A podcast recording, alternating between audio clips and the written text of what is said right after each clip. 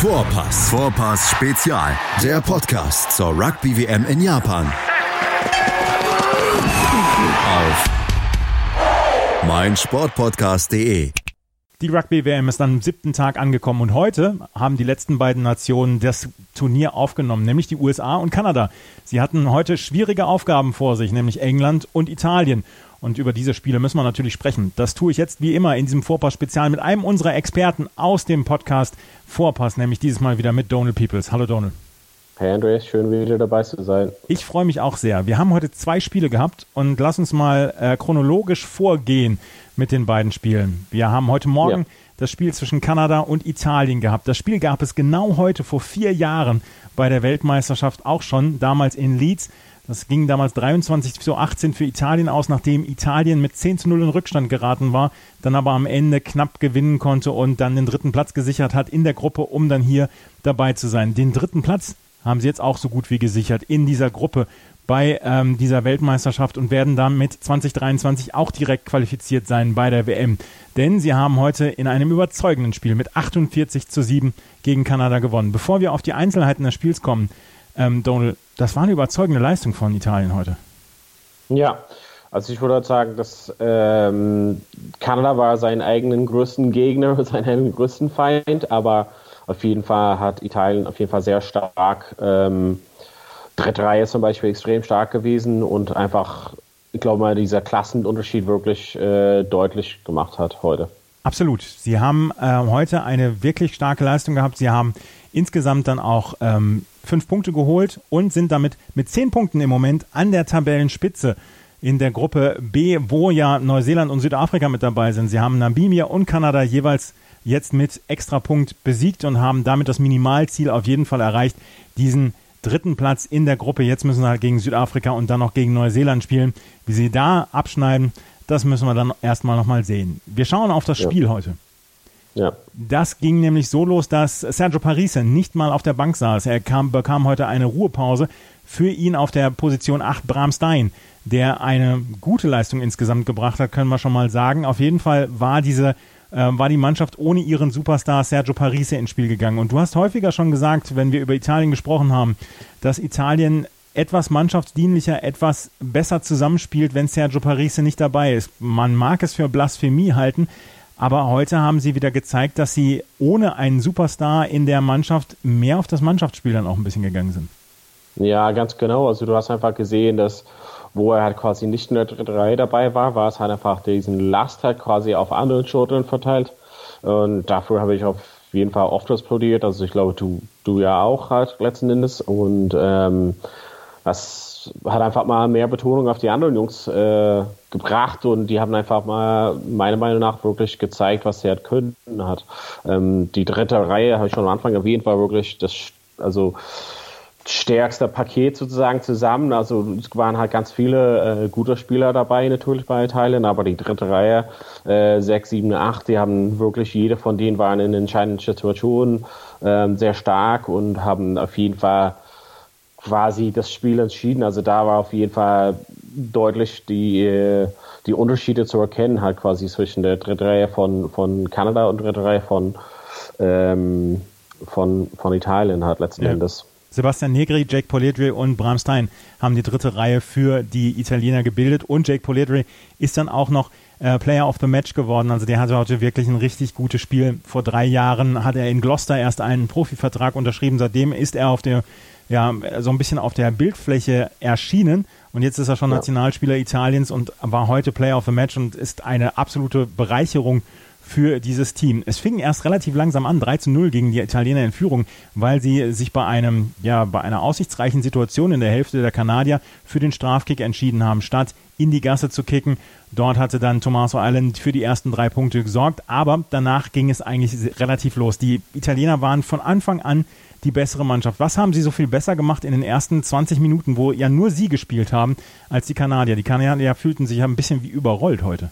Ja, also überrollt ist wahrscheinlich die beste, beste Begriff dafür. Also letzten Endes, also ähm, Italien hat einfach auf diese Stärke gesetzt, dass sie einfach in dem Kontakt wirklich mit absoluter ähm, Power hat reingehen und schnell sauber machen und den Ball wegbringen hat ziemlich schnell. Also hast du gesehen vom, vom ersten Versuch auf jeden Fall, dass sie einfach ganz klassisch einfach so hinten den Ball aufnehmen und dann rein, ja, mit Gewalt quasi reingehen in den Kontakt und einfach immer noch diese Beinarbeit. Und das haben wir einfach mal ja, ganz deutlich gemacht, die äh, ersten 20, 25 Minuten. Ähm, einfach ganz klassisch, also irgendwie vom Gedränge den Ball aufnehmen, hast du auf jeden Fall mindestens halt fünf Meter, wo du ein bisschen Anlauf äh, äh, aufnehmen kannst. Und das ist halt für gute oder erfahrene um acht, äh, Achterspieler dann wirklich äh, tägliches Brot, dass sie einfach wirklich dann ein bisschen Schwung hat mit sich nehmen können. Das ist halt riesen Ochsen, die da aufeinandertreffen. Und äh, da ist einfach so ein bisschen, zum Beispiel, also ganz klassisch rennt der Nummer 8 auf der gegenüber äh, Nummer 10. Und das ist halt normalerweise so, schon ein Mismatch wo hat der Nummer 10, also von Kanada, einfach äh, ja, überrollt wurde, hat, wie du auch gesagt hast. Also ja. Das ist halt, was sie ganz klassisch gemacht haben. Das ist einfach nichts Besonderes, das ist halt einfach, aber ja, Mannschaften, die auf dem Top-Level spielen, also wirklich profimäßig, ähm, dieses äh, ja, Klasse oder ein anderes Niveau erreichen können und die Basics ganz gut drauf haben. Ähm, da haben sie äh, die Kanadier einfach das nicht hat drauf, weil die hat das meiste von den Spielen hat nicht auf das Top-Top-Niveau ähm, und können halt das nicht so aushalten. Das sind so ein paar kleine Unterschiede, die man zwischen so einer Profi-Mannschaft und so alles, was da drunter ist, so äh, erkennen kann. Nach, 16 Minuten stand es 17 zu 0 für Italien, nachdem Dean Butt dann noch einen Versuch gelegt hat. Und ähm, nach 16 Minuten gab es den ersten Durchbruch für Kanada nach dem 17 zu 0 hat Italien so ein bisschen das Tempo rausgenommen und hat auch Italien mal äh, spielen lassen. Italien hat dann immer mal wieder vielversprechende Aktionen gehabt, auch unter anderem über DTH van der Merwe. Ich musste nachgucken, für was DTH steht. Daniel Telefere Haumann van der Merwe heißt er. Und ähm, der hatte zwischendurch immer mal wieder gute Aktionen, aber am Ende, sie haben es nicht mit dem letzten Pass über die Mallinie rüberbringen können. Ja, witzig.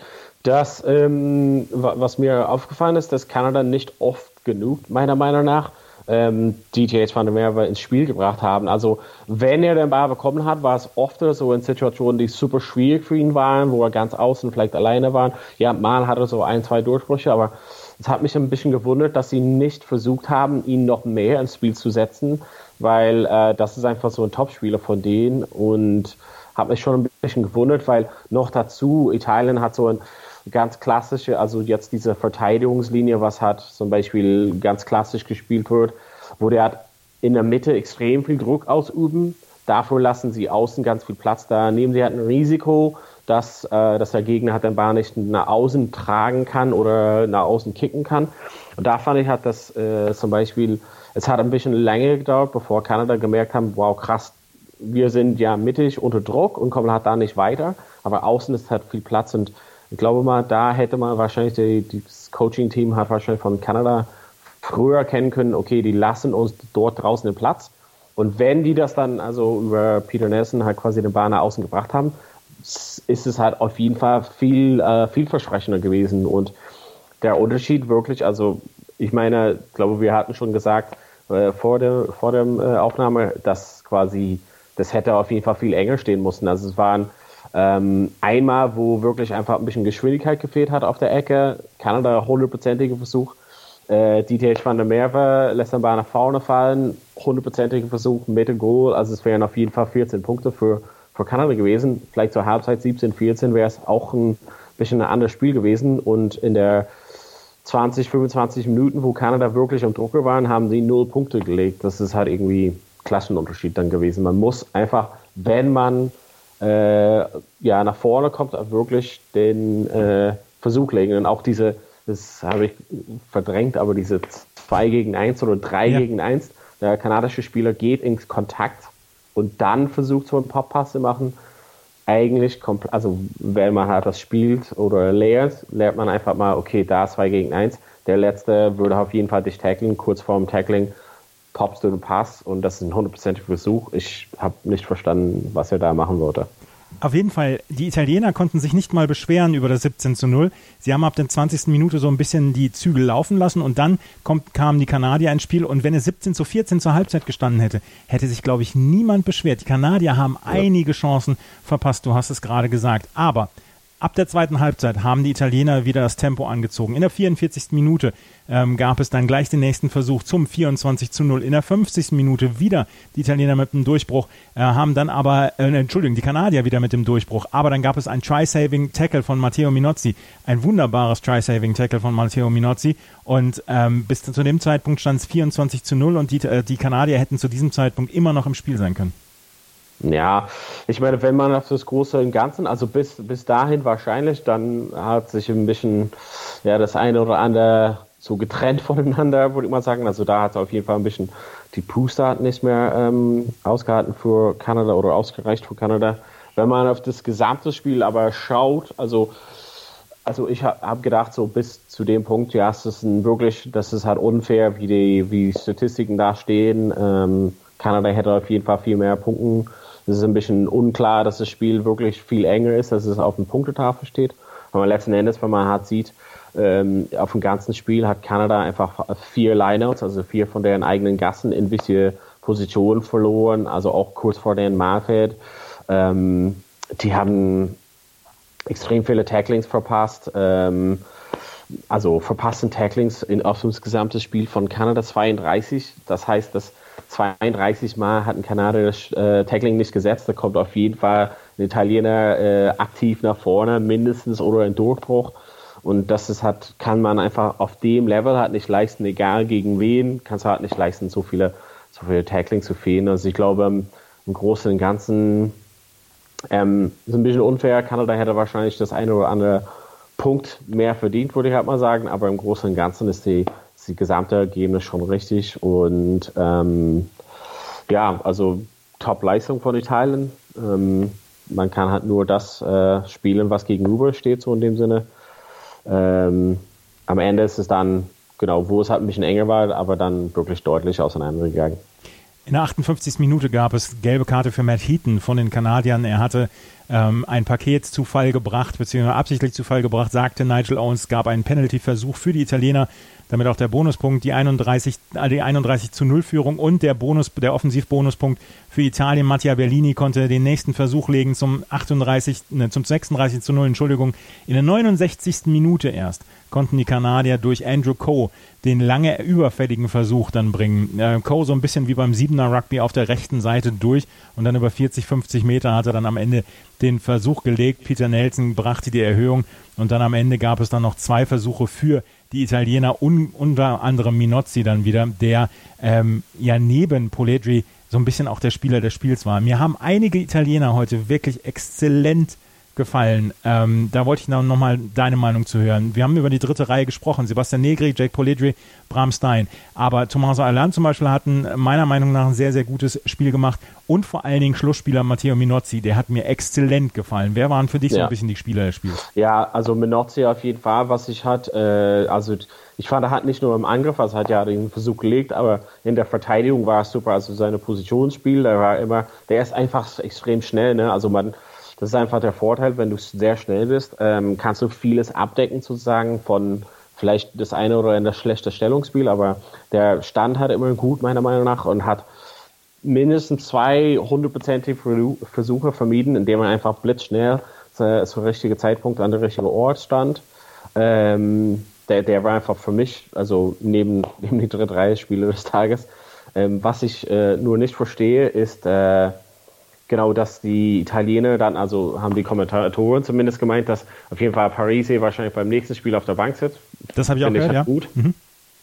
Ähm, was ich halt nicht verstehe von ähm, jetzt von Italien, dass ähm, quasi Minozzi soll angeblich dann auf die Ecke rücken und Jaden Hayward, der hat auf Innen gestanden hat heute, auf Schluss wieder und da ist genau, was ich vorhin gesagt habe. Also seine Positionsspiel ist halt gut, er hat nur nicht die Geschwindigkeit, um wieder alles abzudecken. Also wenn man das sieht in Six Nations, ist er normalerweise extrem langsam. Und da verstehe ich halt so nicht so, wie, wieso man nicht einfach so auf den Nazi setzt. Er hat sich bewiesen. Setzt man auf ihn, lass ihn auf Schluss. Und Hayward finde ich halt nicht so besonders gut. Vielleicht von der Bank oder sowas. Ja. Für das nächste Spiel. Also das wäre halt für mich einfach so eine Überlegung, für das nächste Spiel einfach, jetzt er hat sich bewiesen auf der Position, lass ihn einfach das Trikot bei, also behalten quasi und äh, genau, lass ihn auf die, seine Stärke spielen und ja, das wäre halt für mich ja, wie, wie man nach vorne kommt, ein bisschen in Zukunft. Also. Ja. Das italienische Team hat allerdings jetzt, oder das Trainerteam Italiens hat jetzt acht Tage Zeit, bis es zum nächsten Spiel antritt. Das wird nämlich am 4. Oktober stattfinden gegen Südafrika, dann in Shizuoka um 11.45 Uhr deutscher Zeit. Und dann kann man sehen, ob die Italiener eventuell Südafrika einen guten Kampf werden anbieten können. Das müssen wir herausfinden, wenn wir uns gleich wieder hören. Dann sprechen wir mal über das Spiel von England gegen die USA, was nämlich heute dann als zweites stattgefunden hat. Wieder live von Ihrem Toyota-Partner mit diesem Leasing-Auftakt. Der neue Toyota Jahreshybrid. Ab 179 Euro im Monat. Ohne Anzahlung. Seine Sicherheitsassistenten laufen mit. Und ja, ab ins Netz mit voller Konnektivität. Auch am Start die Toyota Team Deutschland Sondermodelle. Ohne Anzahlung geht's in die nächste Runde. Jetzt los sprinten zu Ihrem Toyota-Partner. Hey! Radio Tour, der Radsport-Talk in Kooperation mit Radsportnews.com. Alle News aus der Welt des Radsports. Jede Woche neu im Sportplatz mit Lukas Kruse und Malte Asmus. Er hat keine Ahnung, wie er dieses Rennen gewonnen hatte, weil er in der letzten Kurve gemerkt hat, oh, mein Rad rutscht ein bisschen. Radio Tour auf meinsportpodcast.de im zweiten Spiel hat auch der zweite nordamerikanische Teilnehmer sein Turnier eröffnet. Die USA trafen heute auf England, die ja schon einen ersten wirklich guten Eindruck hinterlassen hatten in ihrem ersten Spiel. Und die Engländer hinterließen auch heute einen guten Eindruck, haben am Ende das Spiel ganz, ganz klar gewonnen und haben den Amerikanern überhaupt keine Chance gelassen. Ähm, Donald, das war trotz zehn Wechseln von England, war das ein sehr überzeugender Auftritt von hinten, von vorne bis hinten. Ja, sie haben extrem gut äh, taktisch gespielt, auf jeden Fall. Hat man gesehen in der ersten Halbzeit, dass die quasi äh, dafür gesorgt haben, dass äh, USA nicht aus deren eigenen Hälfte gekommen sind und dann waren permanent un un unter Druck. Und die haben einfach mal, das ist einfach mal so eine Weltmeisterschaftskandidat auf jeden Fall die Klasse gezeigt, dass die die Ruhe bewahrt haben. Also England hat die Ruhe bewahrt und einfach mal gewartet und einfach profitiert quasi von Fehlern äh, von Amerika und dann äh, genau, also jede Gelegenheit ausgenutzt und äh, ja, also trotz vieler Wechsel, wie du gesagt hast, ähm, zeigt dir einfach, was für eine Dichte diese Kader hat, äh, letzten Endes. Das wollte ich nämlich gleich als nächstes fragen. Die Tiefe des Kaders, darüber müssen wir uns, glaube ich, keine Gedanken mehr machen, oder? George Ford zum Beispiel anstatt von Owen hm. Farrell war dabei, ähm, auch auf anderen Positionen wurde gewechselt. Willie Heinz hat zum Beispiel auch gespielt, Joe Kokanasiga in der Hintermannschaft. Also insgesamt, glaube ich, kann man sehr viele Spieler nicht eins zu eins ersetzen, aber ähm, sehr gut ersetzen bei den Engländern. Ja, also das sind wirklich, also der, ich glaube mal der Wettbewerb in dieser Mannschaft, äh, so in dem gesamten Kader für die Start 15 ist halt sehr, sehr groß. Es wird halt einige Positionen wahrscheinlich gesetzt, aber es sind einige Positionen, die noch quasi offen sind. Ähm, und da hast du einfach gesehen, ja, egal wer auf welche Position steht, ähm, dass sie einfach relativ gut austauschen könnten.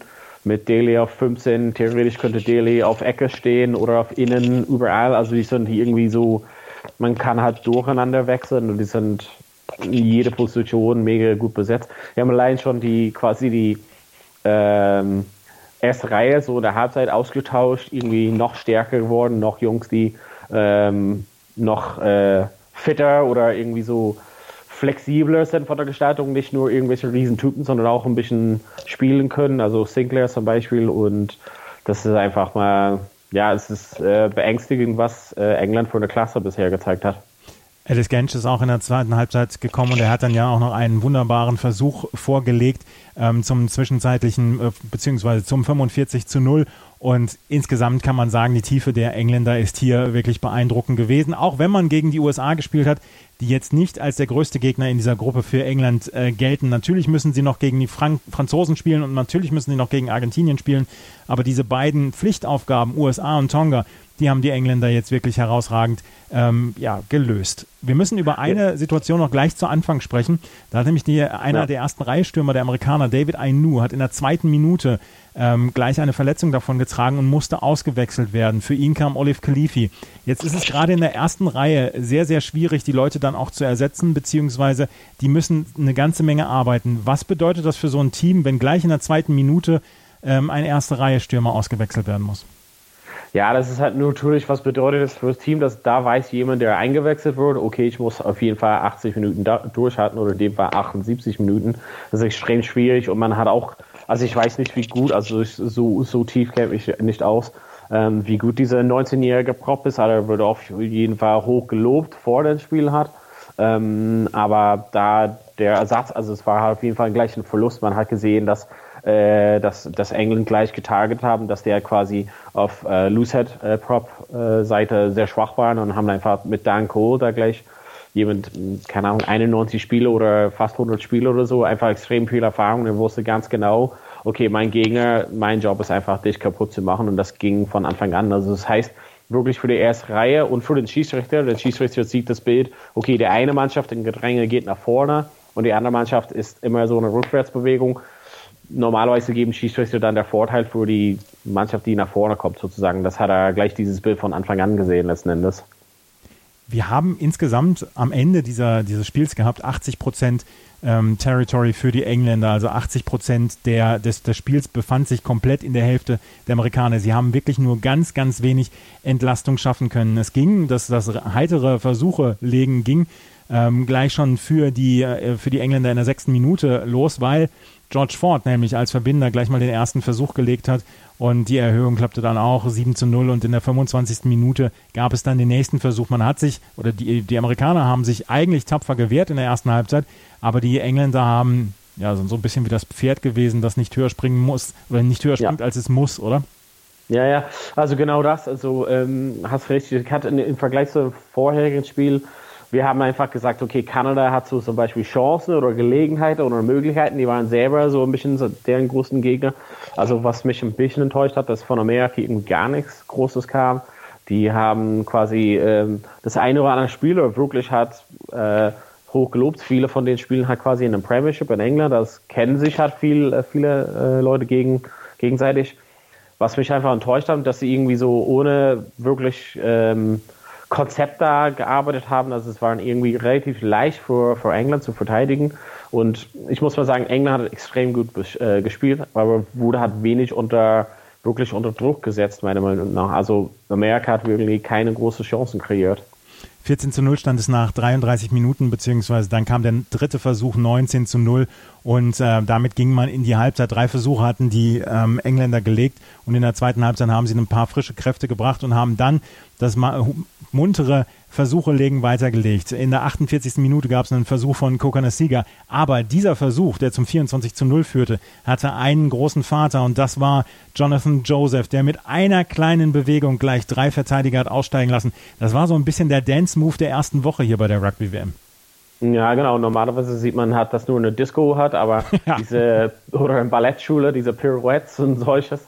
Also, ähm, der ist eigentlich dafür bekannt. Also, er hat keinen riesengroßen Brocken von dem Typ, aber er ist einfach extrem schnelle Füße, richtig geile Handling. Also man hat auch gesehen, dass er oft das angetauscht hat, so einen Basketballpass zu machen, aber irgendwie dann doch nicht und Hände wieder unten. Also es ist einfach super schwierig ähm, einzuschätzen, was er machen will. Und das ist einfach super schwierig für eine Verteidigung. Wir müssen immer schätzen, was kann der Typ, der, der kann eigentlich alles. Ähm, ich bin ein riesengroßer Fan von ihm, der war länger verletzt. Es ist halt gut, dass er wieder am Start ist.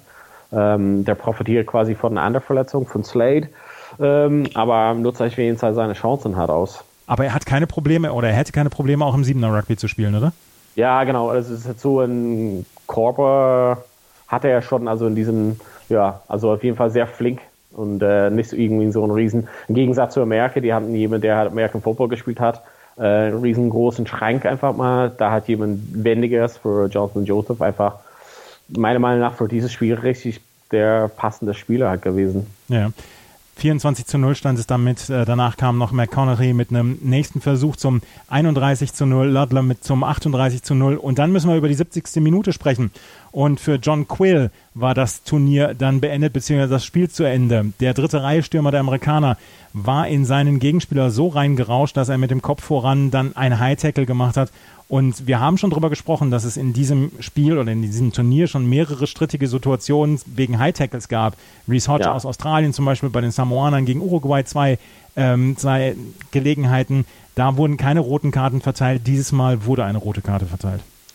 Ja, also es ist ganz eindeutig. Also noch dazu, also es ist quasi Foul hat den nach vorne fahren lassen, eigentlich war es dann abgepfiffen, versucht trotzdem äh, weiter zu spielen, was man so, ein, also man kriegt das beigebracht, also nicht, okay, der Schiedsrichter hat gepfiffen, ich habe den nach vorne fahren lassen, aber wieder aufheben, nicht den Ball irgendwie gleich den Gegner geben und wie er halt quasi halbwegs aufsteht, würde einfach, das ist einfach, äh, ja, ich, mir, mir fehlen halt die Worte, das gehört nicht zum Rugby, so ein, also das kann man halt nicht Tackling nennen, das ist einfach mal, ja, äh, lächerlich. Man, man soll sich schämen auf jeden Fall äh, für solche Momenten hat. Ne? Das muss man nicht groß einsteigen. Ähm, ganz eindeutig rot gehört auch gar nicht zum Rugby, also dieses Cheap Shot sozusagen. Und John Quill werden wir bei diesem Turnier wahrscheinlich nicht wiedersehen. Nee, nee glaube ich nicht. Nee. Ja. Auf jeden Fall, die rote Karte kam dann. Es gab noch einen wunderbaren Versuch von Kokonasiga nach einer äh, Vorarbeit von Alice Gensch zum 45 zu 0 und jetzt äh, zuletzt, ganz zuletzt konnten die Amerikaner sogar noch einen Versuch legen. Nach einer wilden Schlussphase, in der der Ball mehrmals hin und her gegangen ist, konnten die Amerikaner dann noch durch Bryce Campbell einen Versuch legen und dann AJ McGinty mit der Erhöhung für das 7 zu 45 sorgen. Es war ein leichter Sieg für England. Jetzt haben die Engländer zweimal gegen leichte Gegner gespielt, für sie leichte Gegner. Sie haben gegen Tonga gewonnen und sie haben jetzt gegen ähm, die USA gewonnen. Jetzt treffen sie in ihrem nächsten Spiel dann auf Argentinien am 5. Oktober und dann danach haben sie noch am 12. Oktober gegen Frankreich das Spiel. Sie haben jetzt neun Tage Pause. Eigentlich perfekte Vorbereitungszeit für das Spiel gegen Argentinien, oder? Ja, super Vorbereitungszeit. Also vor dem äh, jetzigen Spiel habe ich gesagt, okay, vielleicht kann Argentinien da was reißen, aber ich sehe wirklich, hat England eine Topform und das wurde halt auf jeden Fall ähm, nicht gegen England wetten. Also Argentinien wird schon ein starker Gegner sein, aber ähm, perfekte Vorbereitung für England. Die sind in Topform, haben 23 bzw. 31 Jungs, die wirklich top in Form sind und es wird schwer, den zu stoppen, glaube ich. Ja, die Engländer, wie gesagt, jetzt hier in der Gruppe mit zehn Punkten im Moment an erster Stelle dahinter die Franzosen mit vier Punkten, die ja dieses unglaubliche Auftaktspiel gegen Argentinien gewonnen haben. Das nächste Spiel in dieser Gruppe ist dann am Samstag Argentinien gegen Tonga und dann nächste Woche Mittwoch Frankreich gegen die USA. Das sind die beiden nächsten Spiele dieser Gruppe. Donald, das war der Auftakt, beziehungsweise das war dieser Tag. Wir haben morgen Ruhetag. Was machen, was machen wir da? Ähm, ja, vielleicht die äh, anderen Spiele nochmal im Real Life angucken, besonders die erste Halbzeit von Irland gegen Schottland. Die erste Halbzeit von Irland gegen Schottland gerne und nochmal Frankreich gegen Argentinien. Ja, super. Ja. Genau richtig. Das war das Spiel der Woche bislang, oder? Mm, ja, also es war auf jeden Fall cool, ja, ja, sehr gut. Auf jeden Fall geht es am Samstag weiter mit den nächsten Spielen und dann werden wir natürlich hier auf meinen Sportpodcast.de dann auch diese Spiele wieder zusammenfassen. Argentinien gegen Tonga um 6.45 Uhr deutscher Zeit. Danach Japan gegen Irland 9.15 Uhr. Ich bin sehr gespannt auf die japanische Leistung gegen Irland. Irland wurde zu wenig gefordert gegen Schottland in ihrem ersten Spiel. Und dann der Abschluss um 11.45 Uhr Südafrika gegen Namibia, was dann eher ein lockerer Aufgalopp für Südafrika werden sollte. Am Sonntag dann Georgien gegen Uruguay und danach das Spiel des Wochenendes zwischen Australien und Wales. Und ihr werdet, wie gesagt, hier auf meinsportpodcast.de natürlich darüber informiert und hört auch gerne noch rein in mein Interview mit Alex Feuerherd von Colinas Erben, der mit mir über die Unterschiede zwischen dem Videoschiedsrichter beim Fußball und dem Videoschiedsrichter beim Rugby gesprochen hat. Donald, dir vielen Dank. Ja, vielen Dank, Andreas. Vielen Dank fürs Zuhören. Bis zum nächsten Mal. Auf Wiederhören. Wieder live von Ihrem Toyota-Partner mit diesem Leasing-Auftakt. Der neue Toyota Jahreshybrid. Ab 179 Euro im Monat. Ohne Anzahlung. Seine Sicherheitsassistenten laufen mit. Und ja, ab ins Netz mit voller Konnektivität. Auch am Start die Toyota Team Deutschland Sondermodelle. Ohne Anzahlung geht's in die nächste Runde. Jetzt los sprinten zu Ihrem Toyota-Partner.